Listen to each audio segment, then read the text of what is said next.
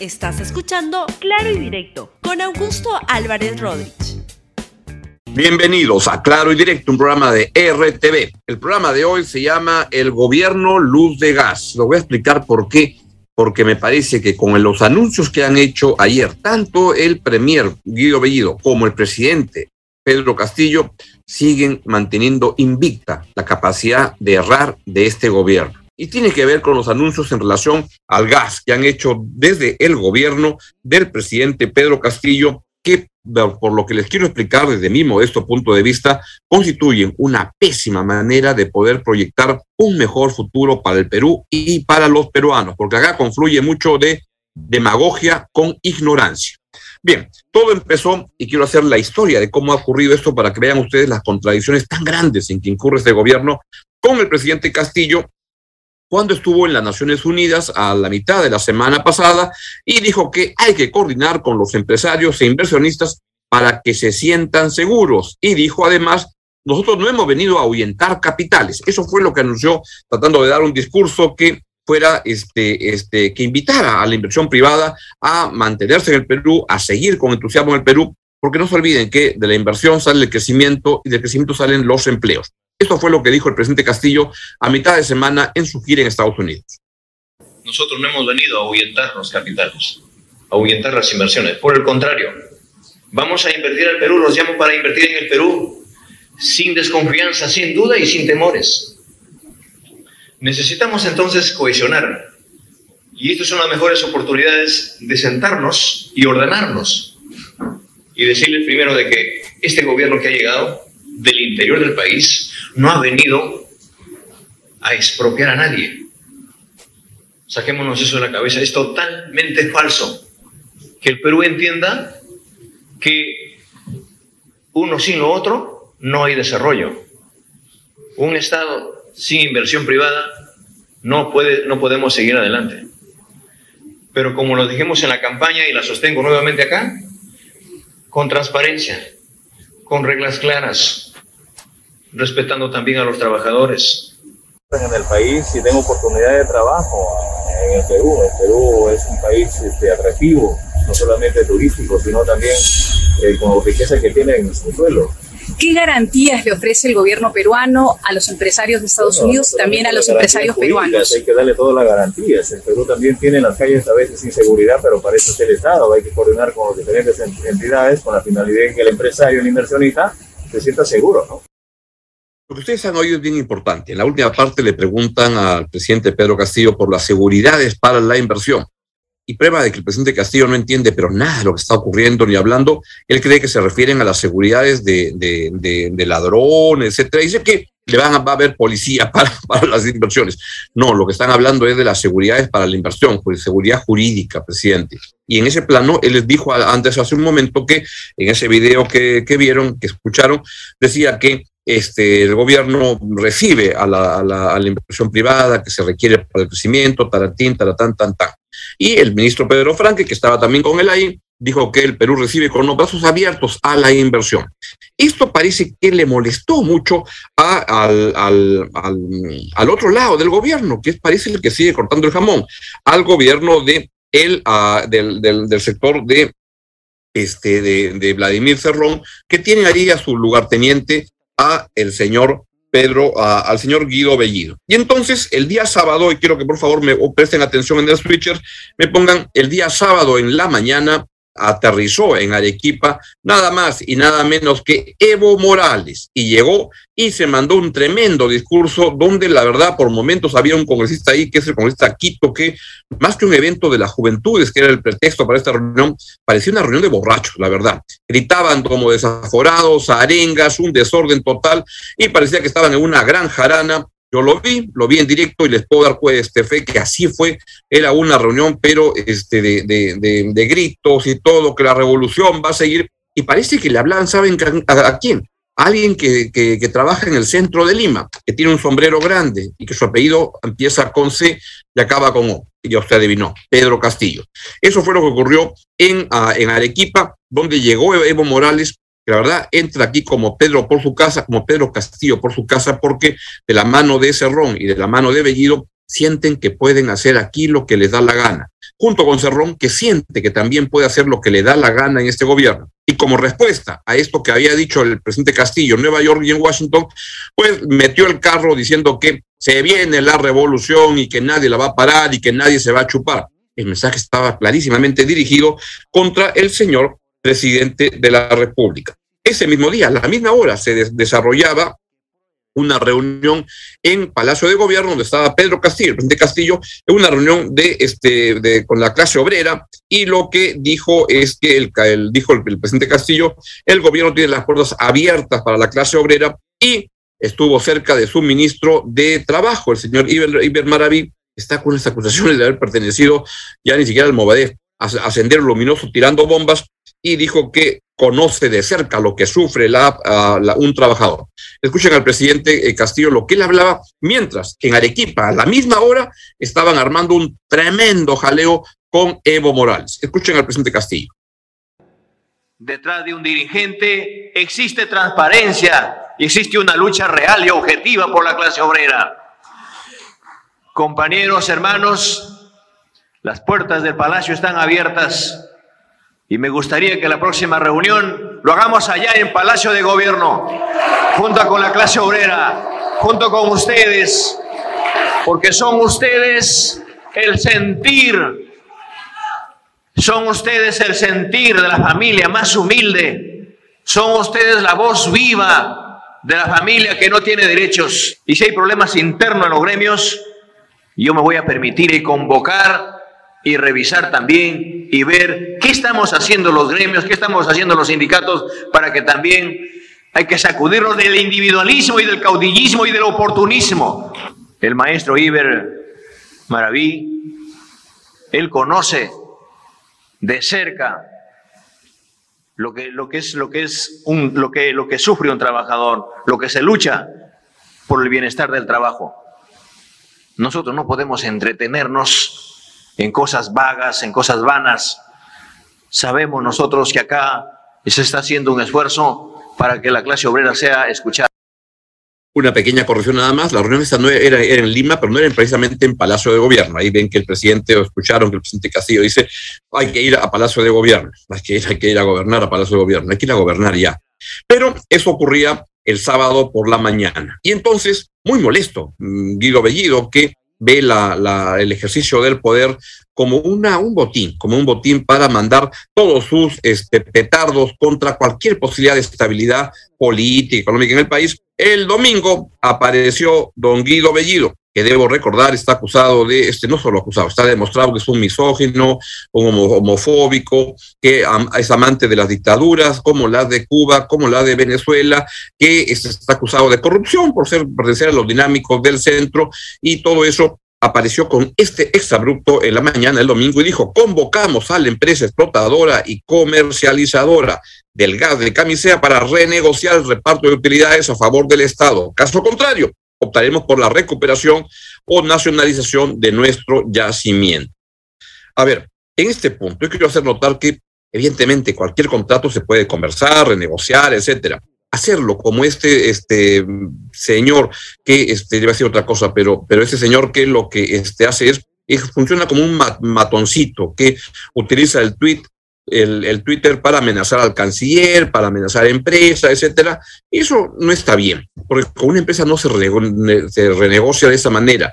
Se sienta uno a conversar, manteniendo la, estabilidad jurídica del país. Acá hay una persona que no entiende absolutamente nada del asunto. Este señor que le gusta tomarse fotos delante de los cuadros de Abimael Guzmán, es lo que es esta, esta persona, mandó este, este torpedo para, en este caso, mi interpretación, la verdad que creo no equivocarme, lo hace simplemente para ver cómo amenaza a Pedro Castillo, cómo chantajea a Pedro Castillo. Porque esta banda que está metida ahí dando vueltas, dirigida por Cerrón y que tiene como lugarteniente de esta banda a este señor que funge de presidente del Consejo de Ministros, amenaza y chantajea al presidente. Y el presidente si habla de la inversión, le mete en el carro de esta manera. Y eso es toda una provocación contra Pedro Castillo. Pedro Castillo, en vez de decir, bueno, Bellido, ¿sabes qué cosa? Ya me tienes hasta acá y te vas de acá. Este no. Más tarde aparece con este tweet que quiero que lo vean y que desde mi modesto punto de vista es simplemente es no puedo controlar lo que ocurre en mi gobierno y dice, este, cualquier renegociación se dará con respeto irrestricto al Estado de Derecho y velando por los intereses nacionales, el Estado y el sector privado trabajando juntos por un Perú mejor. ¿Cómo puede ser esto este, una, una, una, algo que sea este, consistente con lo que ha mandado su premier hace unas horas? Su premier le está cerruchando el piso. Su premier lo desautoriza todos los días. Su premier lo hace quedar al presidente como un pelele, como un pelele de el gran jefe que quiere ser Vladimir Cerrón en este gobierno. Porque él no podría, no debería permitir que eso ocurra. Y lo permite, porque no puede manejar lo que pasa en su gobierno. Y dice que esto va a ocurrir de acuerdo a este, seguridad jurídica. Tonterías. Y no es eso lo que eso significa. Acá lo que está pasando es otra cosa, que es un, es un presidente maniateado, chantajeado, amenazado, que funciona al susto de esta banda que ha, tomado Palacio de Gobierno, que ha tomado el gobierno. Esta banda de Cerrón, que es el, que corta el jamón en este gobierno. Y entonces, para apuntalar lo que dice su premier y para desmentir al presidente Castillo, aparece este Cerrón con estos tweets. Pongamos, por favor, son dos tweets, pongamos el primero. A ver, que se renegocie el contrato de ley, ley del gas de camisea y se le reconozcan al Estado mejores ganancias Ojo, gracias. ¿Saben cuánto ya este, contribuye la empresa con, impuestos? 65%. Pero, súbemelo, por favor, quiero leerlo bien. Y mejore ganancia para satisfacer la demanda legítima del pueblo. ¿Está mal? Si la empresa no acepta, ¿está mal tomar control del yacimiento peruano? El Estado tiene que poner las cosas en orden, dice Vladimir Cerrón, acusado de corrupción. Vamos con el siguiente, este tuit de Vladimir Cerrón, el acusado de corrupción. Bolivia tiene 10 trillones de reservas gasíferas y el balón de gas cuesta un equivalente a 9 soles. Nosotros tenemos 15 trillones y hasta hace poco el balón bordeaba 45 soles. ¿Qué nos diferencia? La política de Estado, una socialista y la nuestra, y la nuestra neoliberal. O sea, lo que se le está diciendo al gobierno es, mira, tú estás haciendo la revolución como yo quiero hacerla y aquí te me cuadras. Y traen al señor Evo Morales, que lo traen al Perú cada vez que sienten que Pedro Castillo se desvía un poquito de la línea que quiere ponerse Ron, viene y le traen a Evo Morales acá funciona y lo hacen comparar. Mira, Pedro Castillo, qué tan poca cosa eres. Mira a, Evo Morales, lo que tú podrías hacer. Y lo amenazan con eso y lo tienen asustado al pobre Pedro Castillo. Y entonces aparecen otra vez los que son los acólitos de, este, de, Cerrón. ¿Saben quién es uno que parecía que, que, no era muy claro dónde estaba? Hernando Ceballos, el ministro de Salud, que es alguien totalmente alineado con las posiciones de Vladimir Cerrón. Y vean lo que dijo el señor Ceballos sobre el gas que de salud pues está vacunando, pero del gas sabe otras cosas que la verdad no entiende nada. Escúchenlo. ¿No? Pero primero es el interés del país, sea cual sea la situación.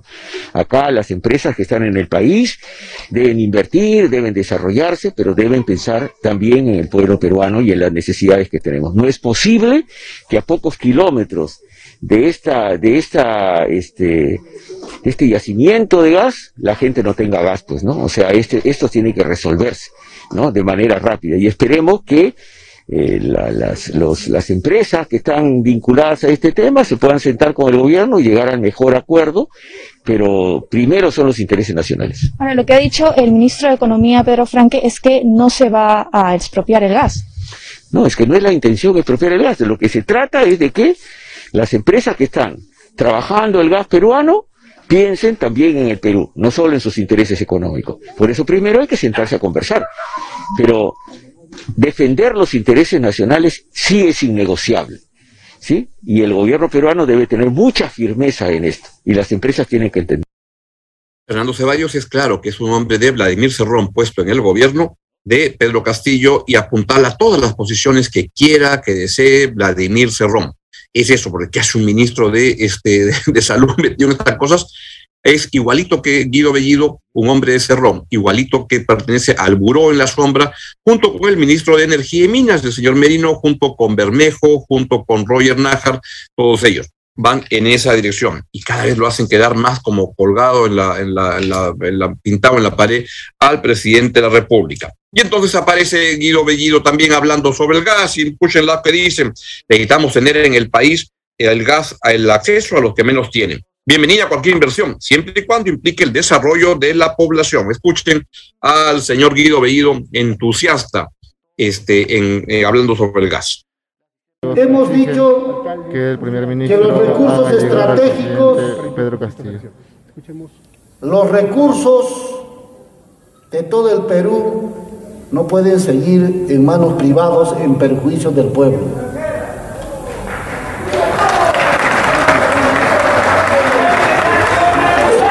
En la campaña se ha dicho claramente que el gas de camisea tiene que ser para los peruanos.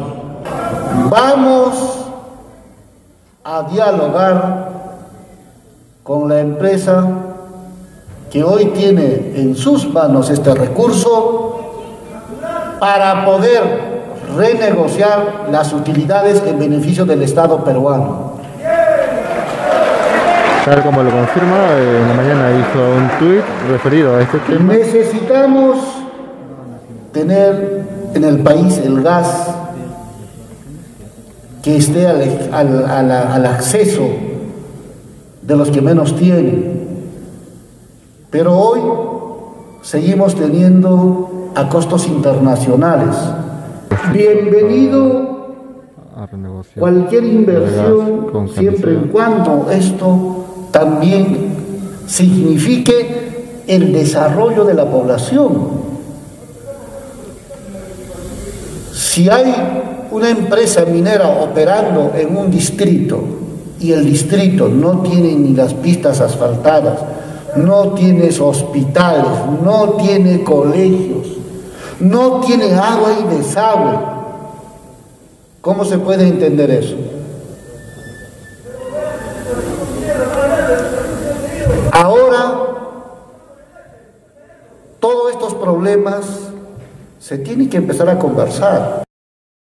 En vez de estar creando más inestabilidad en el país, que es lo que está haciendo el señor Guido Bellido, puede ocuparse de un tema que no alcanza a resolver. ¿Saben cuántos días ya llevamos con el corredor del sur cerrado por una paralización? 18 días. Y la empresa La Bamba ya anunció a la Bolsa de Valores en Hong Kong que estaría por paralizar sus operaciones porque el transporte de minerales no se puede realizar. ¿Por qué? Porque hay una huelga. Y a mí me parece que esa huelga está, es una, una toma, está promovida por ese señor que funge de primer ministro que la verdad es un mequetrefe que está afectando mucho al país y el presidente Castillo no puede controlarlo y se siguen generando problemas. Y vean las contradicciones de lo que acaba de decir la semana pasada el ministro de Economía, Pedro Franque, sobre que no se va a expropiar el gas de camisea y cómo las empresas van a seguir operando. Escúchenlo, por favor, al ministro, al ministro de Economía para que vean cuánto contradictorio es con lo que está armando su premier, el premier del gobierno, es el jefe de él, es el jefe, es el que de verdad corta el jamón en el gobierno por encargo de Vladimir Cerrón. Escuchen al ministro Pedro Frank. Tenemos que tener una iniciativa del Estado en combinación con el sector privado, en coordinación, en alianza con el sector privado, porque el sector privado es el, digamos, eh, eh, que tiene asignado el gas de camisea, no, vamos a expropiar ah, el, gas de camisea, me explico, no se va a expropiar, no, no se va a expropiar, por lo tanto las empresas privadas seguirán explotando el gas de camisea. Plus Petrol y compañía podrán operar como continúan como están trabajando. Claro, nosotros lo que queremos es asegurar que ese gas sirva para que los peruanos tengan un gas más barato en sus casas, porque ahorita hay una gran preocupación por el precio del gas y estamos a merced del precio internacional. Y eso nosotros tenemos únicamente con la construcción del gasoducto? Bueno, es una medida esencial. Hay otras posibilidades, pero da la impresión, digamos, yo no soy experto en el tema, pero me parece que el gasoducto y los ramales del gasoducto son la mejor intervención porque se ha intentado otra, ¿no? Que mm. fue la intención de llevarlo a través de camiones o transportes este, este, mm, por barco hasta llegar a otro sitio, es otra opción, eh, que depende de las zonas del país porque efectivamente construir un gasoducto es caro. Entonces, si tú me dices, bueno, para llevar un gasoducto a determinadas zonas del país hay zonas donde no, no se puede o demorará un rato en llevarlo. Entonces, sí hay una combinación de métodos, digamos, de transporte del gas que hay que considerar y que es un tema técnico. Yo no soy experto en no se va a expropiar, dijo que le pregunte a su, a, su, a, su, a, su, premier, al presidente del Consejo de Ministros, del cual él es integrante, al señor Guido Bellido, para que vea qué es lo que está diciendo o no se ha enterado de lo que está sucediendo.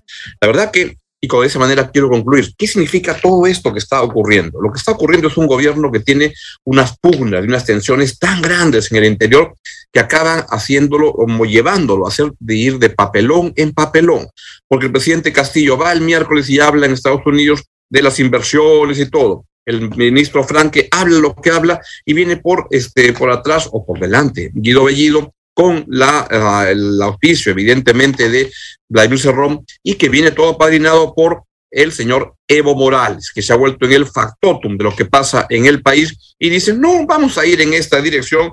Y entonces, ¿qué es lo que ocurre? Es crean un tremendo ruido, porque miren, no se va a expropiar este, absolutamente nada, porque esto debería pasar por una ley en el Congreso, y el Congreso este gobierno no cuenta con mayoría. Segundo, tendrían que ir con el cheque por delante. Ya hablan que son montos de entre 10 mil millones de dólares y 30 mil millones de dólares. ¿Tiene el gobierno la plata para eso? No, no puede lo que están haciendo es crear un tremendo ruido y lo que está haciendo Guido Bellido es amenazando al presidente, degradando la, la, palabra, degradando el poder de la autoridad que tiene el presidente de la República. ¿Para qué? Para que quede claro que quien manda en el país es Vladimir Cerrón con el patronazgo de Evo Morales. Es eso lo que están haciendo y cada vez lo disminuyen, desmerecen la figura del presidente de la República, Pedro Castillo. Y mientras eso ocurre, las inversiones se paralizan. Están hoy en día, y luego de esto que ha ocurrido, absolutamente paralizadas. Y eso lo que va a suceder es que con menos inversión va a haber menos crecimiento económico y va a haber menos empleo. Y cuando eso pase, ¿saben sobre quién se van a ir? Sobre Pedro Castillo. ¿Y sabes quién va a, estar dirigiendo toda esa movilización contra Pedro Castillo? Lo adivinó. Vladimir Cerrón con su equipo ha llegado a él, que incluye al ministro de Salud Hernando Ceballos, al premier Guido Bellido, al ministro de Energía y Minas al señor Estemerino y a todo el combo, que es el buró en la sombra con el que están manejando y llevando al Perú al desmadre, al abismo. Es eso lo que está en juego y creo que ya es importante que se ponga en el tapete, porque además, si no se alza la voz contra esto, van a ir arrasando en, de sector en sector. ¿Qué viene? El ministro de Justicia, Aníbal Torres, que es otra persona que funge de muy sensato, pero les sugiero que lean la entrevista que dio ayer en el diario Correo, y la verdad que es de un, radicalismo total, no cree en la libertad de expresión, mete el carro contra todos y habla desde mi modesto punto de vista cosas muy, muy insensatas. ¿Van a ir contra quién? ¿Van a seguir los medios de comunicación? ¿Y qué van a decir? Este, vamos a ir a los medios de comunicación con esta nueva ley de medios. ¿Y qué va a ocurrir después? Van a decir los medios, este, y va a salir Pedro Castillo a decir, ¿Todo será de acuerdo a ley? Por favor, estemos avisados. El país no va bien y esto creo que tiene que ponerse coto y hay que exigirle al presidente de la República que empiece a gobernar con la ley en la mano y no haciendo de sirviente de los deseos y las órdenes que emite este, el señor Cerrón con Evo Morales y que usan a su peón, a Guido Bellido, en la PCM para poner en marcha todo eso. Muy bien, me voy. Nos vemos mañana aquí en Claro Directo a las 10 y 15 de la mañana en RTV. Chau, chau. Gracias por escuchar Claro y Directo con Augusto Álvarez Rodríguez. Suscríbete para que disfrutes más contenidos.